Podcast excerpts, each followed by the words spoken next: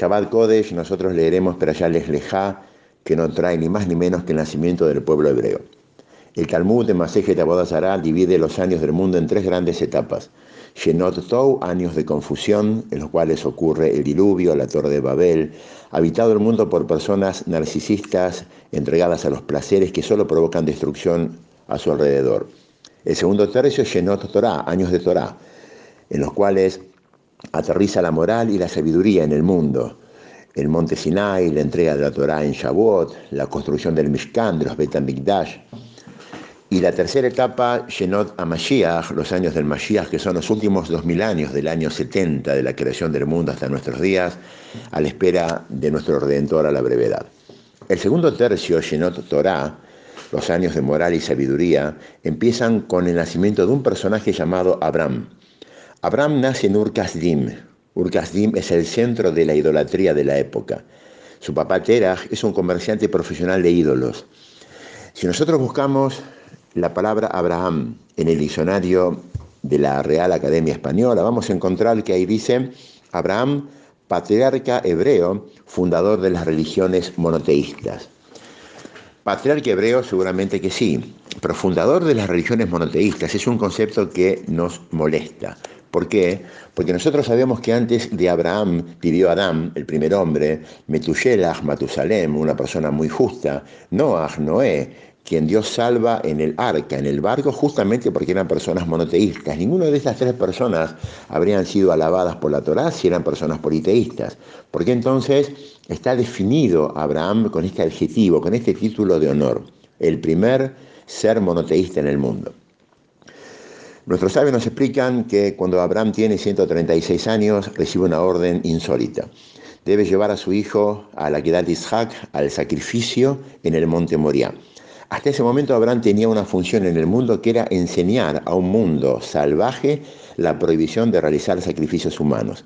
Ahora él mismo debe llevar a su hijo Isaac a matar en el monte Moriah solamente porque Dios dijo.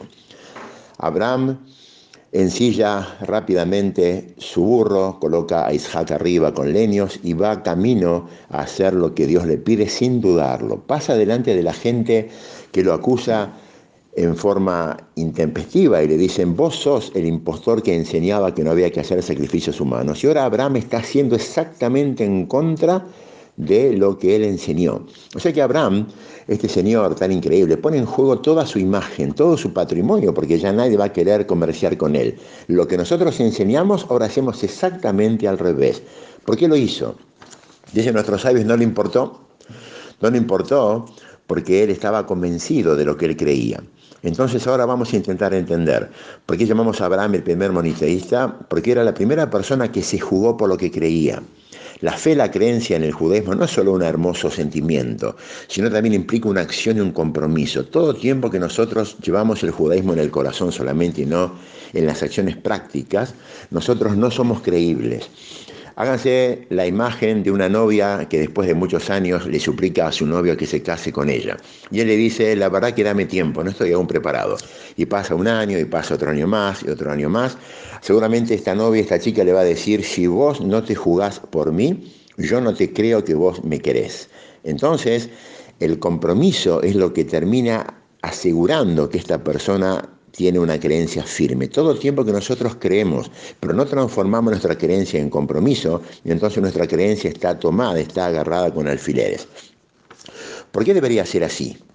Como judíos tenemos una misión para transmitir, transmitir moral y judaísmo a nuestros hijos, a las generaciones siguientes. Y no se transmite solamente las cosas que están transformadas en acciones. Cuando nuestros hijos ven que Shabbat es un día diferente, que Pesach y Kippur son relevantes para nosotros en la práctica, ellos lo maman, lo reciben, y no solamente que ellos lo reciben, sino que ahora mismo ellos pueden, ellos pueden transmitirlo. ¿Por qué motivo Abraham fue elegido? Dios sabía que era una persona moral, pero sabía algo más. Sabía que iba a vivir como una persona judía y eso iba a impactar en las generaciones siguientes. Abraham es el primer monoteísta, el primero que se la juega por lo que él cree, el que nos enseña que aunque los sentimientos y las emociones son hermosos, hay algo más hermoso aún que son las acciones y el compromiso, que podamos emularlo. Shabbat Shalom.